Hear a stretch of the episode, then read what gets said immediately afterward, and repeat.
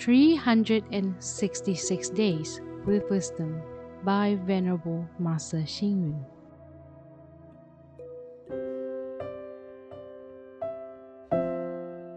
January 29 Overcoming Adversity.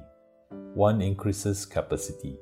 Standing the test, one can take on great responsibility. Life expands through endurance of many different adversities. Whenever adversity enter our life, it is time to be strong.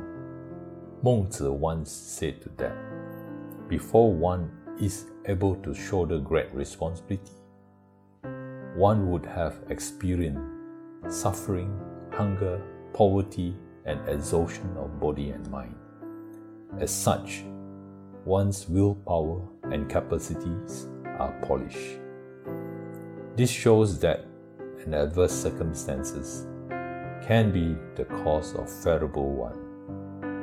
Even if we were to ask the Buddha, how did he attain enlightenment? The Buddha would definitely reply that he endured through adversities and hardship before. He discovered the truth of the universe. Hence, we should learn not only to be unmoved by adverse situation, but also to grow with them. In contrast, young people nowadays seem unable to accept setback and adversity.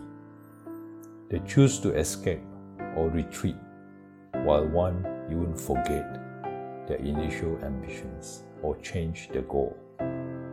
They are incapable of dealing with hardship and therefore find it quite impossible to attain great achievement in the future.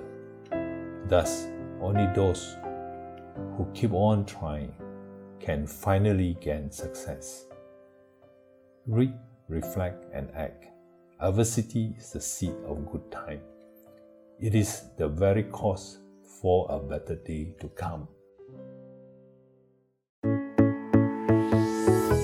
Please tune in, same time tomorrow as we meet on air.